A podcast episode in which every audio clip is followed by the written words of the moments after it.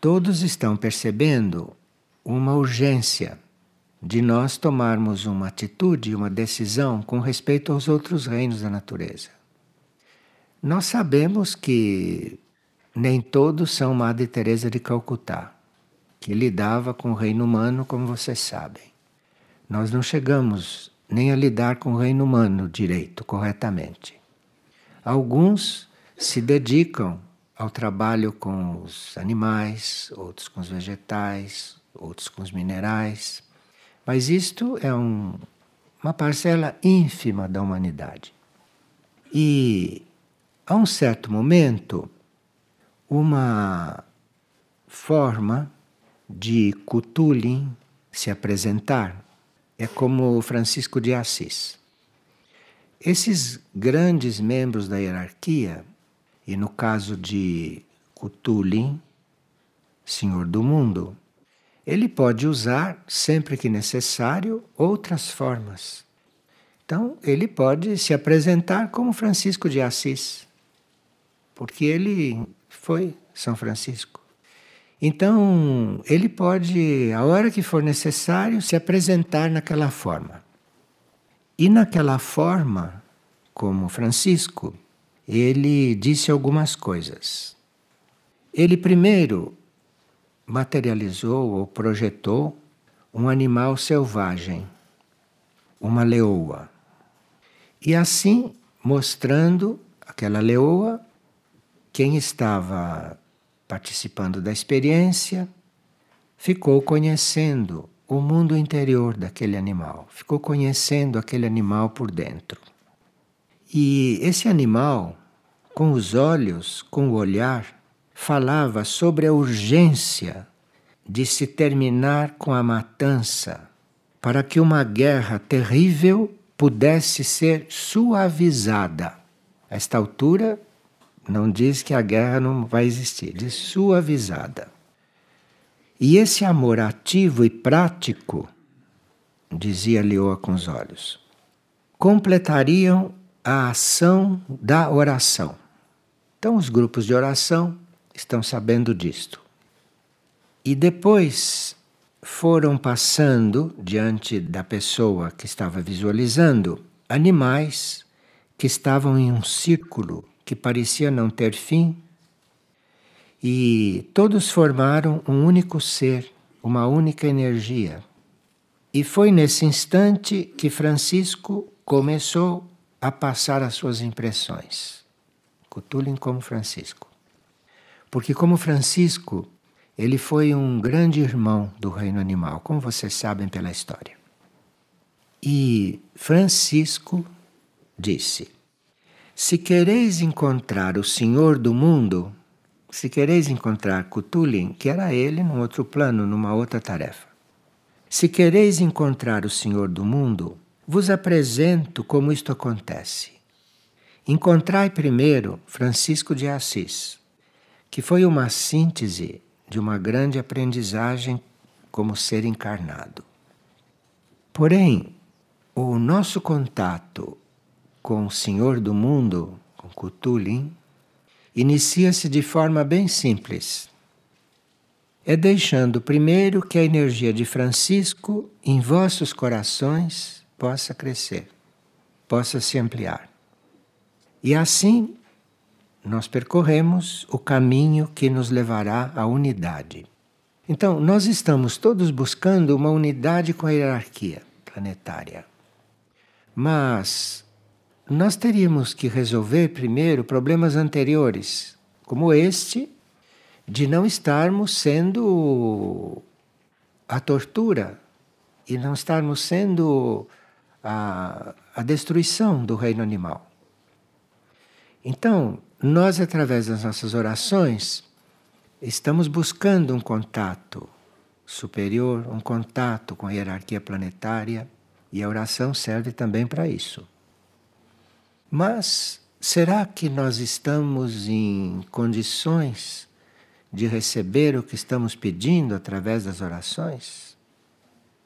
Esses seres de amor, como Francisco de Assis, também eram claros, hein? Eram claros, eram duros. Não duros no sentido de serem desumanos, duros no sentido de falar claro. Então vocês querem conhecer o Senhor do mundo, mas estão matando animais? Vocês estão levando a uma guerra? Uma guerra como nunca houve? Isto está aqui para vocês refletirem então. Agora, nessa mesma energia, um golfinho, golfinho é um, são seres muito adiantados no reino animal, passou a explicar o que, que eles fazem, o que eles fazem aqui. Ele dizia: Venham fazer uma viagem comigo ao reino das águas e conhecer profundamente essa espécie de mineral, a água, que nós não conhecemos, né? A água para nós é uma coisa utilitária e nós não sabemos o que é isso. Venham fazer uma viagem comigo ao reino das águas e conhecer profundamente essa espécie de mineral, que por não ser compacto ou rochoso, preenche os vazios com o seu amor adaptável. Então veja, para um golfinho, a água é uma espécie de mineral que preenche todos os espaços vazios de amor. Por isso que ela é toda assim, fluida, para levar o amor em todo lugar. Quem é que sente o amor das águas? Se nós imaginarmos nós sem beber água, e o que a água representa para nós, o que a água representa no nosso corpo, o que seria o nosso corpo se não fosse com tanta água? Parece que a maior parte do corpo é água. O que seria dele se não fosse isto? Então, por não ser compacto e rochoso, esse mineral preenche os vazios com seu amor adaptável o reino das águas percorre os caminhos sem a ele se deter. Outra coisa que a água nos ensina. Se a água sai, ela não se detém em lugar nenhum.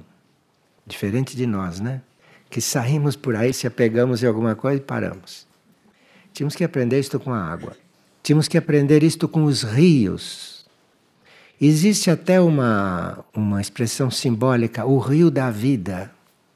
O rio da vida é água, porque nós ficamos lá nos portos pegados e o rio vai para adiante e nós não. Então, o reino das águas percorre os caminhos sem a ele se deter. E nós, mesmo navegando, nos detemos, não é? E a água responde aos obstáculos do percurso com flexibilidade. A água não briga com nenhum obstáculo, ela é flexível e vai. O golfinho diz, quer dizer, o golfinho é um ser, não? É um ser que cuja essência não é deste planeta, é de um planeta mais adiantado, onde também há reino animal. E ele diz: Durante toda a minha vida, deslizei por esse mineral. Nele encontro muitos irmãos que fazem parte de uma essência de amor desconhecida dos homens. Golfinho conhece mais as águas do que nós. Vamos juntos, então, mergulhar até o fundo dos oceanos e abrir o coração e os ouvidos e fechar os olhos para esta visão terrena.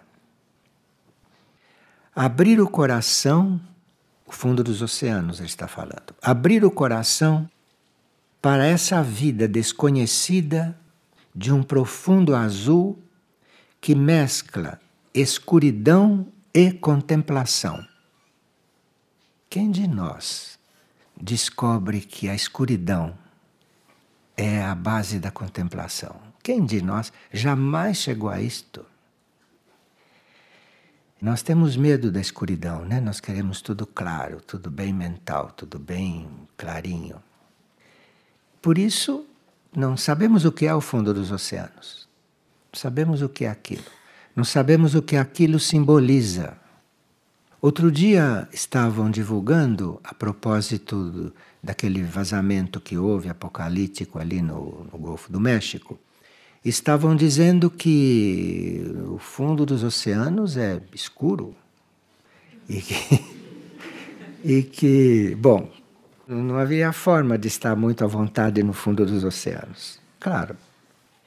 Talvez se o homem fosse mais meditativo ou mais contemplativo, não sentiria tanta dificuldade com o fundo dos oceanos, não? Mas, infelizmente, acha aquilo escuro.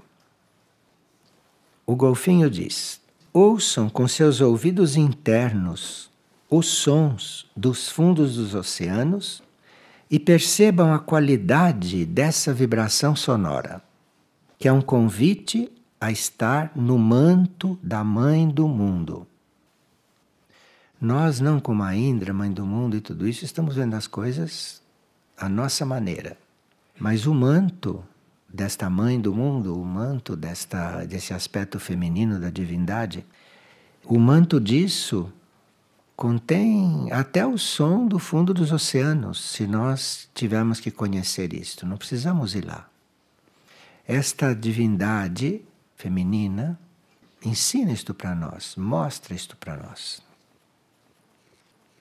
O golfinho diz: Venham aprender comigo a comunicação que intercepta informações de um reino para outro. Porque nós queremos as informações para nós, mas as informações nossas são para os outros reinos também. Os outros reinos têm que receber informações nossas através do nosso amor e do nosso serviço a eles.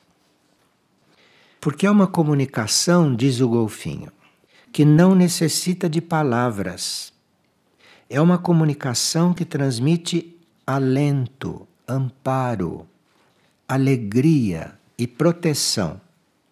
Pois uma das nossas tarefas é proteger o reino das águas e tudo o que está contido nelas. Então veja esse universo como é pródigo, hein? Como colocou aqui algo que vem proteger o reino das águas. Nós deveríamos ser esses protetores, mas o universo sabe tudo. Então colocou os golfinhos aqui. O golfinho diz: Nós temos uma estratégia de amor até mesmo com os nossos aparentes inimigos. Vocês sabem que eles são caçados, né? Mas ele não está chamando a nós de inimigos. Ele é muito amoroso ele está chamando os tubarões de inimigos. E os tubarões, que são nossos inimigos, nos temem, porque não os atacamos. Pois a estratégia que utilizamos, por ser a estratégia de amor, a batalha se dá por vencida. Então nenhum golfinho teme um tubarão. E como não teme o tubarão, está ali cumprindo a tarefa dele, os tubarões não o atacam. Deslizamos ao lado dos nossos irmãos, nos mares e nos oceanos, e não nos escondemos no fundo das galerias, porque nosso amor vem de uma fonte original e tem como tarefa propagá-la. Como eles vieram para propagar o amor, eles não temem nada. Nunca se viu um golfinho escondido no mar. Não espreitamos a vida do espírito, nós a vivemos e estamos em constante comunicação com os mundos mais distantes. Não deixamos que se corte o fio condutor da vida que vem das estrelas. Eles vêm de longe, hein? É um reino animal que vem de longe. E ele diz aqui: não deixamos que se corte o fio condutor da vida que vem das estrelas e do interior da Terra. O que, que nós sabemos do interior da Terra, né? Algumas coisas, mas menos que um golfinho. Somos uma ponte para que os reinos se libertem da escravidão da terra e possam reencontrá-la numa voltagem mais elevada. Ou tenham oportunidade de continuar evoluindo em mundos mais inteligentes. E estão fazendo um trabalho junto ao reino animal, não? No sentido de libertar o reino animal da Terra. Porque não somos nós que éramos até muito pouco tempo prisioneiros do planeta. O tibetano chamava a humanidade de prisioneira do planeta. E o golfinho está dizendo que o reino animal também é prisioneiro do planeta. Esse planeta é uma prisão, num certo sentido. E cabe a nós transformá-lo, como humanidade um pouquinho mais avançada, terminar com esta prisão. Porque o reino animal também está prisioneiro aqui. E os golfinhos buscam a oportunidade de levar este reino, libertar este reino e levá-lo para mundos mais inteligentes. E como desenvolveram muito, provavelmente de repente podem nos deixar sozinhos. Como as abelhas já estão nos abandonando, né? Vocês sabem disso. As abelhas já estão voltando para o mundo delas. E se os golfinhos voltam, como fica esse trabalho com o reino mineral, com a água? Cuidamos e guiamos o mecanismo de proteção ao reino animal através do amor e do som. Do som. Nossos mais próximos companheiros que vivem na terra são as aves, que voam, e os cavalos, que buscam a velocidade das aves.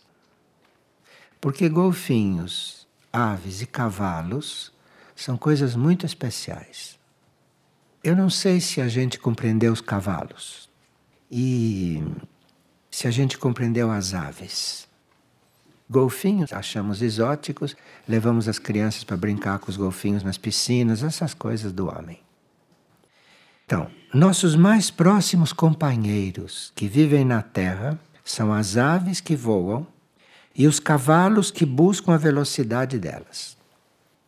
Quando outros animais atingirem o campo de evolução dos cavalos, isto significará que parte do reino animal estará redimido.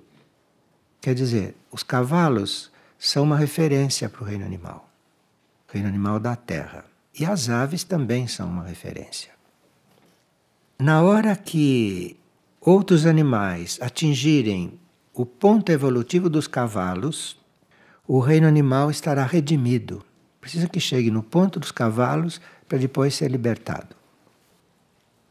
Os cavalos são velozes, não têm necessidade de alimentar-se do próprio reino, o cavalo não come carne. Assim como outros representantes de semelhante porte. E nós não, não, não conhecemos este reino, não? Não conhecemos este reino que vive conosco aqui. Usamos os cavalos para puxar carroça e para fazer corrida. Como vocês sabem, as corujas também sabem voar na escuridão dos céus. Assim como nós, no interior dos mares e oceanos. Vocês viram que um dos crop circles, aliás, alguns crop circles representam as corujas. Será que nós nos perguntamos por que eles se ocupam das corujas? Por que será? E por que, eles se ocupam dos golfinhos? Por que eles se ocupam de desenhar as aves? Como vocês sabem, as corujas também sabem voar na escuridão dos céus, assim como nós no interior dos mares e oceanos. E as corujas também procuram uma saída para serem livres de destruir seu próprio reino, porque elas gostam de, um, de um, uma carninha. Mas nos ensinam a voar no escuro, não é? Elas nos ensinam a voar no escuro. O golfinho diz: E as águias, com seu olhar de longo alcance, que a tudo encontram, estão também procurando essencialmente o Criador.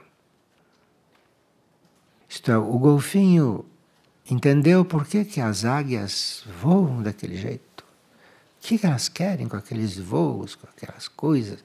Estão procurando, estão procurando a fonte do, estão procurando o Criador.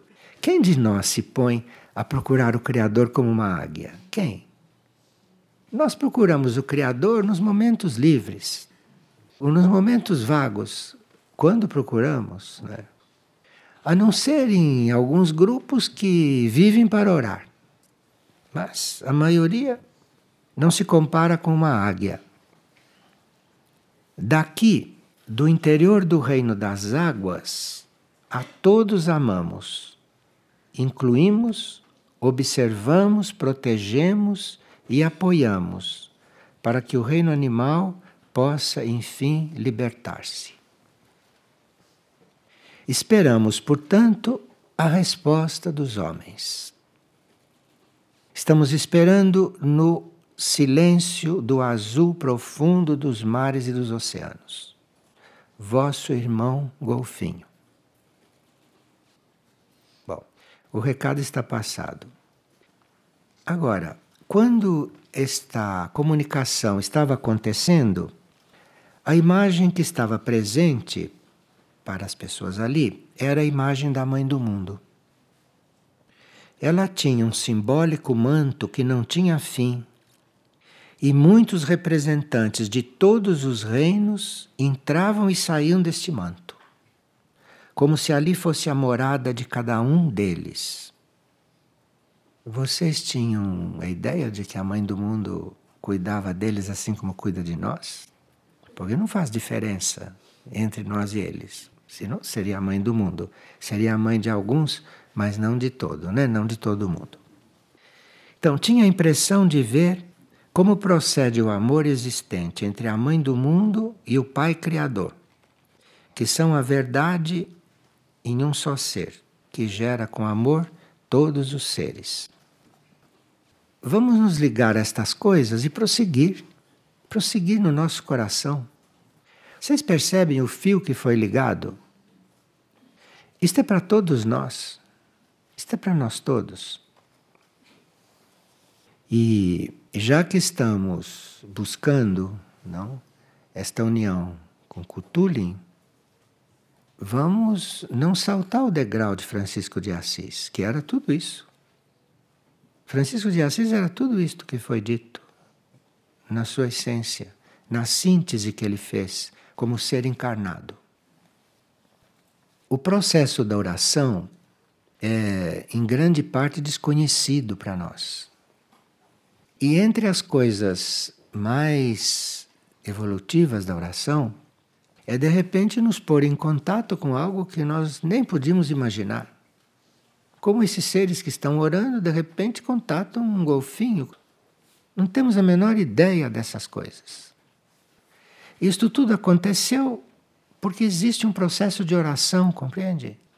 Não existe uma pesquisa de ficar chamando, não, é um processo de oração e que nos abre portas inesperadas. E num processo de oração verdadeiro, real, sincero, num processo de oração, nós podemos ter portas abertas para tudo aquilo que naquele momento temos que conhecer, saber e encontrar.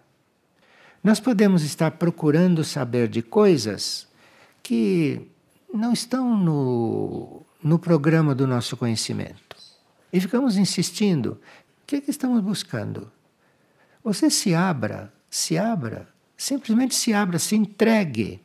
E aí você vai saber o que você tiver que saber. Porque se perguntar para um de nós, o que, que você quer saber? Cada um vai dizer uma coisa. Mas será que alguém acerta que é aquilo que ele devia saber? Porque o conhecimento é infinito. Nenhum de nós pode ter todo o conhecimento. Nenhum de nós pode ter todo o conhecimento, nem de um setor do conhecimento. Nós temos uma migalha do conhecimento. Então seria necessário que todos nós como somos um ser só, não como humanidade, precisamos admitir que somos um só primeiro, porque ninguém nunca pensou nisto. Mas somos um só. Então, cada um de nós tem a possibilidade de entrar em contato com um grãozinho desse. E se formos unidos, vamos juntando tudo isto. E aí vamos saber um pouco mais. Isto os irmãos dos centros planetários têm tentado nos transmitir. Tentado. Agora, a uma certa altura, só podem prosseguir nos passando conhecimento se nós estivermos vivendo aquele conhecimento que nos passaram. Porque se nós não estivermos vivendo, eles vão nos dar uma intoxicação de coisas que nós não temos condições de absorver, de viver. Então, nós teríamos que aprender a viver aquilo que já conhecemos, que já sabemos, nenhum de nós sabe. Todos nós não estamos com sapatos de couro? Todos. Todos. Não estamos usando coisas que são feitas de petróleo, que, que está fazendo aquilo no fundo do mar. Não estamos fazendo tudo isso. Então, nós teríamos que, que estarmos mais unidos e termos uma meta em comum. E sabemos que a nossa meta é entrar em contato com todas essas coisas que necessitamos entrar em contato, isto é, com os irmãos maiores, com centros planetários, que são a fonte do nosso verdadeiro conhecimento. Todos esses profetas que nós consideramos fonte do nosso conhecimento, todos esses seres que nos ensinaram alguma coisa, todos eles receberam de fontes que estão aí. Não foi deles isto. Isso receberam de fontes que são mais profundas, mais elevadas, mais puras, mais é, universais do que nós. E a oração é uma forma de nós entrarmos em contato com aquilo que tivermos de entrar em contato. É por isso que, sempre que temos oportunidade, dizemos que a oração gratuita seria para ser cultivada. Oração gratuita é aquela que você faz por fazer. Claro que a hierarquia e Mahindra, não toda a hierarquia, mas Mahindra nos dá motivos para orar, porque nós não os enxergamos por nós mesmos. Então Mahindra diz: orem, porque senão a guerra nuclear vai ser mais violenta. Mas aqui existe uma razão para isso imediata. Mesmo isso sendo falado tão claramente, ou não ouvimos bem, ou não temos bem consciência do que é isso. Nós achamos que uma guerra nuclear é lá no Oriente Médio. Eu não tenho parentes lá, eu não tenho conta no banco lá. Conta no banco é muito importante aqui. Né? Eu não tenho parentes lá, eu não sou de lá. Os que se arrumem. Uma guerra nuclear não afeta só o Oriente Médio. Uma guerra nuclear afeta os confins do universo. Porque é algo tão fora de lugar, é algo tão negativo, que o fim do universo vai tremer com isto. Não porque a bomba seja tão forte que vai chegar lá. Vai tremer em consciência, porque a consciência é cósmica, consciência é única. E o que está se passando aqui no, no nosso quintal, ou o que está se passando lá no Oriente Médio, isso está repercutindo na consciência única. E nós que oramos, teríamos que ter esta, esta consciência porque quando oramos, estamos trabalhando com consciência. E ali nesse trabalho, podemos fazer uma oração boa, uma oração correta, uma oração individual, pessoal, grupal muito boa. Poderemos estar fazendo muitos trabalhos com oração. Mas tenhamos presente que essa oração é universal, é única. Está dentro de uma consciência muito maior do que aquilo que a nossa consciência pode conceber. E aí podemos ter portas abertas na nossa consciência para sabermos, por exemplo, aquilo que temos que fazer na vida. Quantos de nós estariam servindo aos reinos da natureza? Quantos de nós? Quem sabe, não? E o que estamos fazendo? O que, que estamos fazendo Quantos de nós estariam trabalhando para unir as dimensões? As dimensões têm que ser unidas. Nós temos que aprender a atravessar as dimensões para ir buscar conhecimento nos níveis mais elevados, não ficarmos trocando conhecimento que é a nossa experiência aqui, a nossa experiência de gente na superfície da Terra. O que, que a gente aprende na superfície da Terra? Fazer linguiça? Fazer sanduíche? Fazer medicamento? Isso que a gente aprende aqui. A nossa consciência, será que é isso? A nossa consciência é essa nossa vidinha? Ou na nossa consciência nós vimos ter clareza de qual é o nosso lugar? Qual será o nosso lugar, não? Todos nós moramos em algum lugar. Será que moramos no nosso lugar? Ou estamos num lugar qualquer porque a vida nos levou para lá? Será que aquele é o nosso lugar? Será que aquele é o nosso lugar? Estou falando de coisas bem concretas, bem simples. O que deveria estar passando pela nossa mente a esta altura? Em vez de estar passando aquilo que está. Porque tem gente que ocupa a mente o dia inteiro, não sei com o quê. Com uma coisa da qual ela vai desencarnar daqui a pouquinho. É só sair do corpo para onde desencarnou. Tudo aquilo que ocupava a mente dela ficou lá no lixo. Acabou. Quer dizer, ainda vai acompanhar um pouquinho para lá.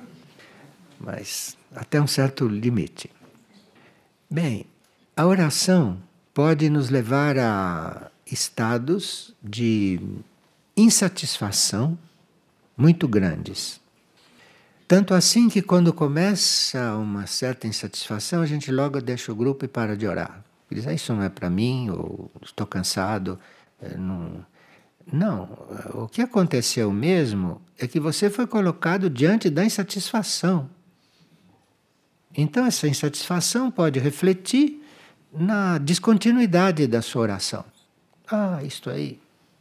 Prometi de orar todos os dias lá, mas hoje eu não posso.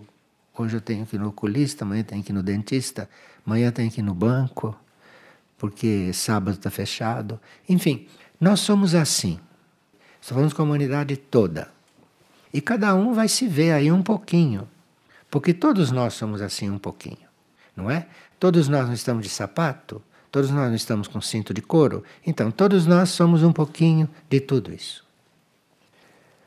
Mas isto é próprio de uma coisa que se chama amor na consciência.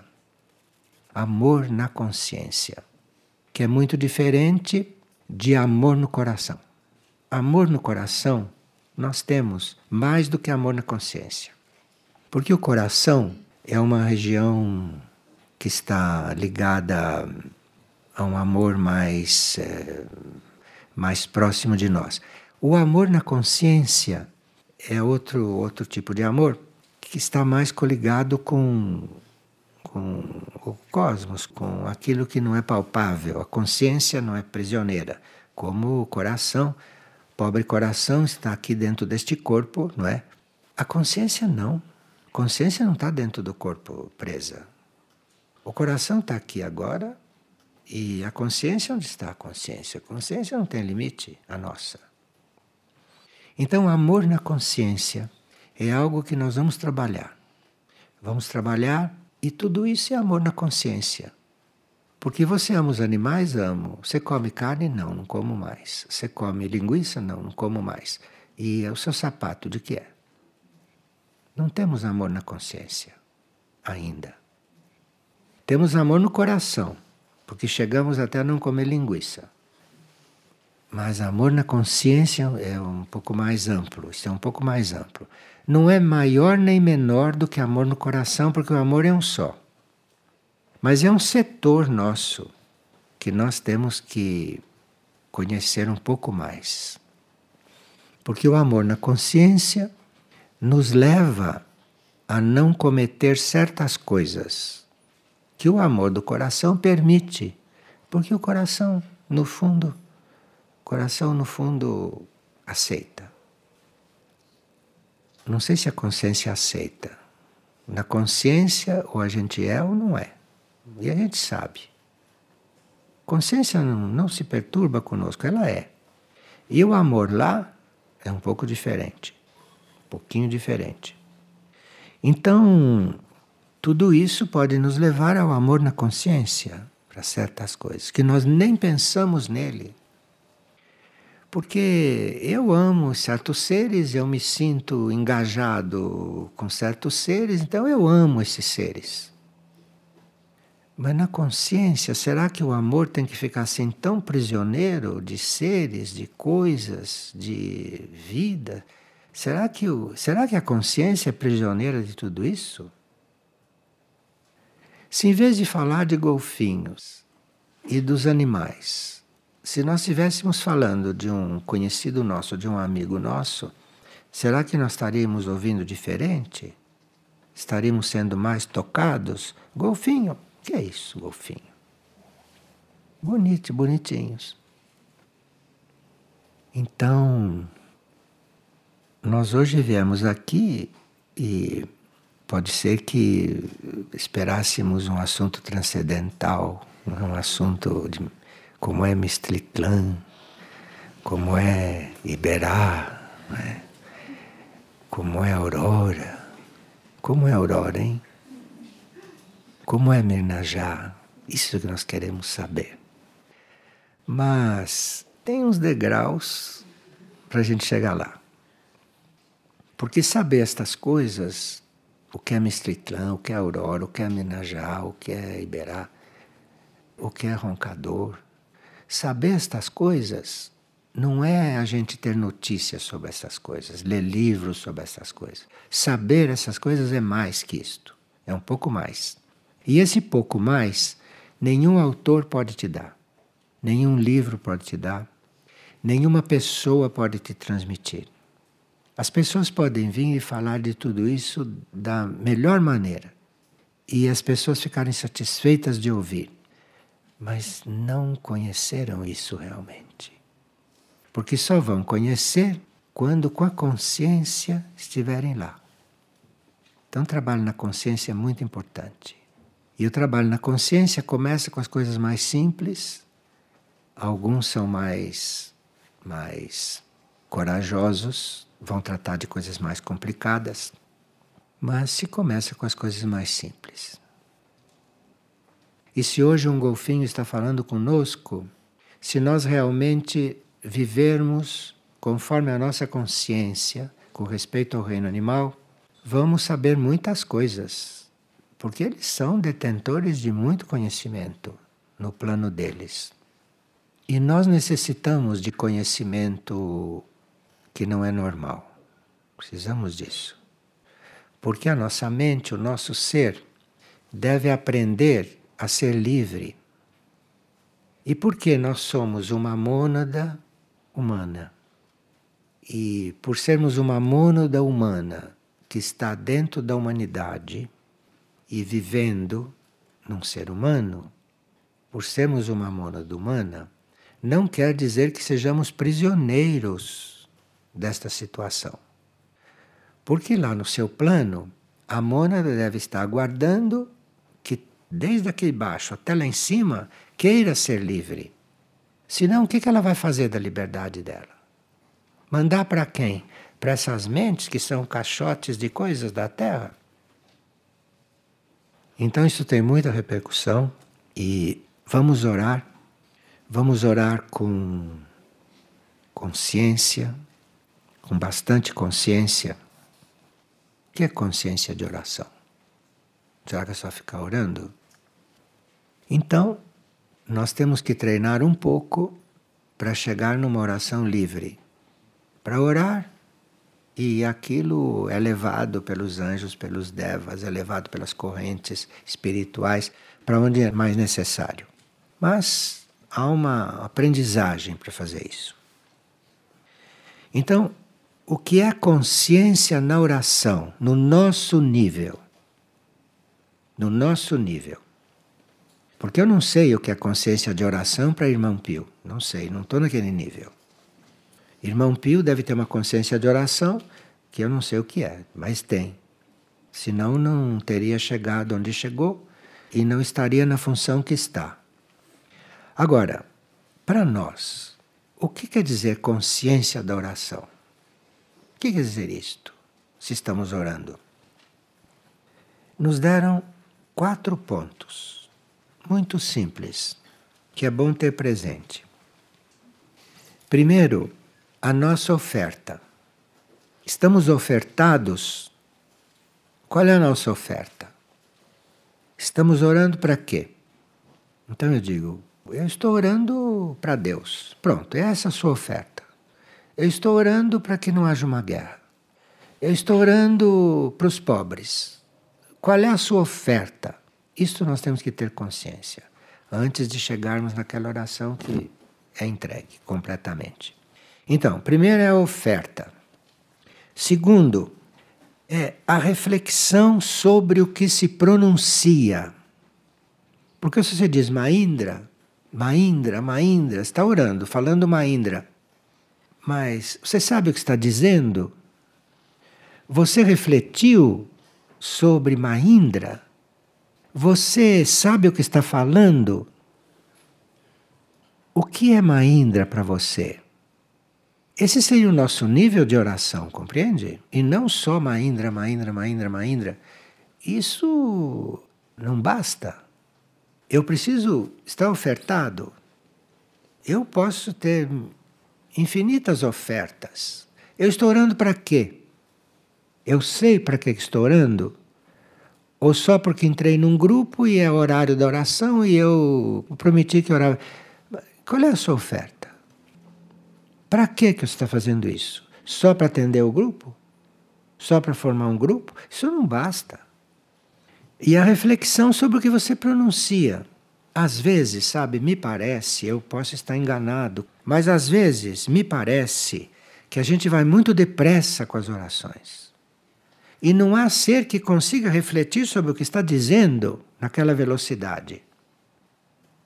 Quer dizer, eu não estou pedindo que ninguém mude o seu ritmo, porque há pessoas que podem orar até mais depressa e saber o que estão dizendo. Mas é preciso que a gente reflita sobre o que está pronunciando. E tem orações que nós recebemos que são relativamente longas e aquilo acaba em dois, três minutos. Será que a gente refletiu sobre tudo aquilo que disse? Será que a gente sabe o que falou? Sim, eu sei, eu entendi, eu entendo português. Eu entendi o que eu falei. Mas você sabe o que você falou? Quando você diz Maindra ali, você tem presente o que ela é, quando pronuncia o nome dela? Quando você diz Cristo, você tem presente o que é isso? Que todo mundo diz Cristo. Mas cada um diz Cristo de um jeito. Porque cada um vê Cristo de um jeito, vê Cristo segundo a sua consciência. Então todo mundo está dizendo Cristo, mas não estão dizendo a mesma coisa. Se estão refletindo, se estão sabendo o que estão dizendo. E o terceiro ponto é o silêncio mental para que se possa perceber a oração. Que eu não estou falando uma coisa que o, o éter está levando. Eu estou falando uma coisa e preciso estar em silêncio lá no meu interior para eu perceber o que aquilo está fazendo em mim. Porque eu estou movendo energias internas, estou movendo energias ocultas com oração ocultas. E será que eu estou percebendo o que está acontecendo comigo enquanto eu oro? Se eu estivesse percebendo o que está acontecendo comigo, eu jamais poderia terminar uma oração e me sentir o mesmo. Terminando uma oração, eu devo me sentir transformado. E eu tenho que ter consciência do que a oração fez enquanto eu estava nela. Porque nós vamos nos tornando a oração. Mas enquanto não nos tornamos a oração, enquanto não somos um ser oração, a oração em si está nos trabalhando. Porque a oração está coligada com forças aí que nós não sabemos. A oração está coligada com a sua fonte, de onde ela saiu, como, como energia. E se eu não estiver orando em silêncio mental, eu não chego a perceber o que está acontecendo em mim.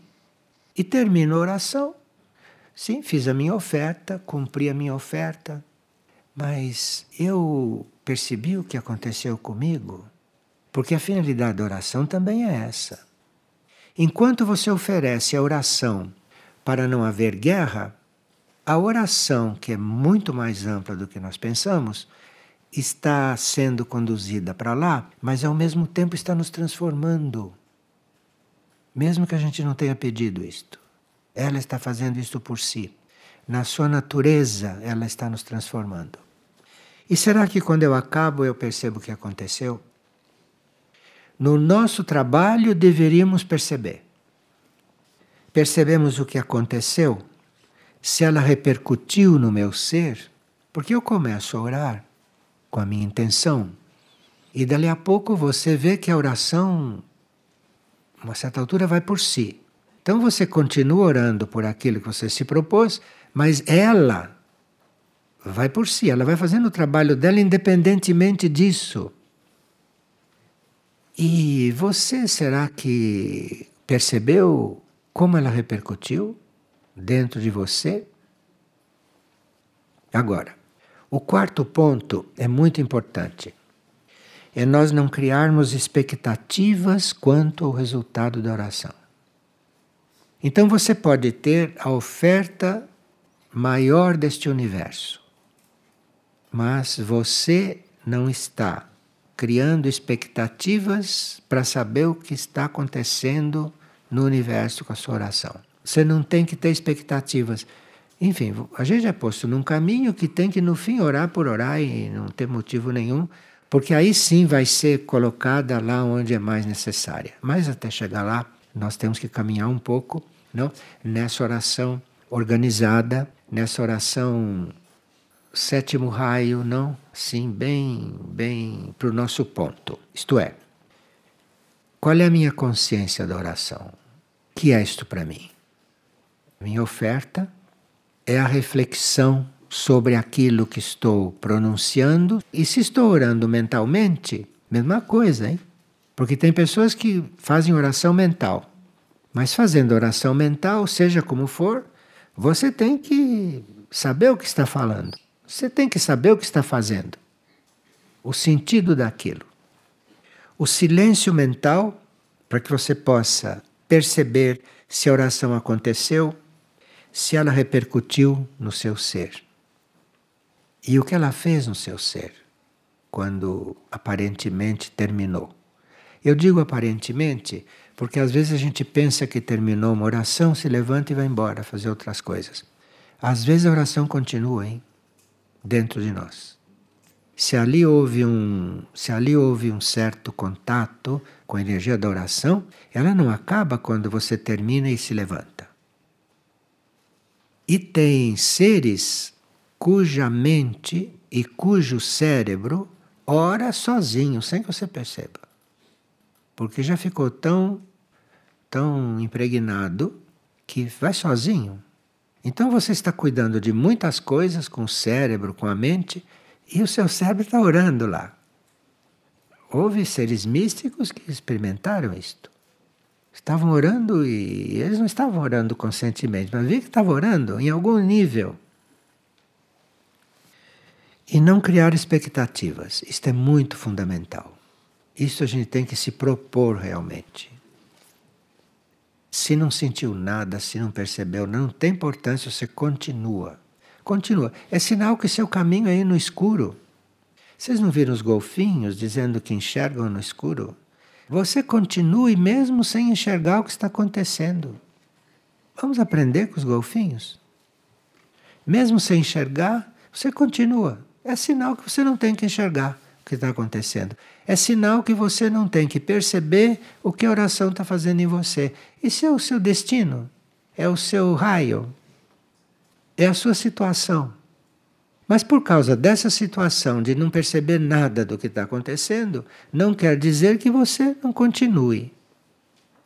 Porque assim como existem tantas noites escuras no nosso processo interior, pode existir também a noite escura da oração, por que não?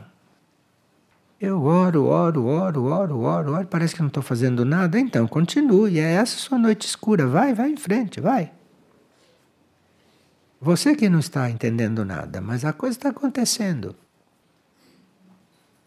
Então veja que a oração está ligada à fé também, né? Oração sem fé, o que quer dizer? oração sem fé, ela pode nos ajudar a encontrar a nossa fé. Isso pode. Então, mesmo que não se tenha fé, se a gente tem a consciência, se a gente tem o amor na consciência neste momento, não estou falando de amor no coração, porque pode não haver amor no coração pela oração. Mas quando se sabe de certas coisas, surge na consciência a coisa da oração. E aí surgindo na consciência, isto é um grande motivo para você orar. Mas aí esteja disposto também a orar no escuro, por que não? Por que não?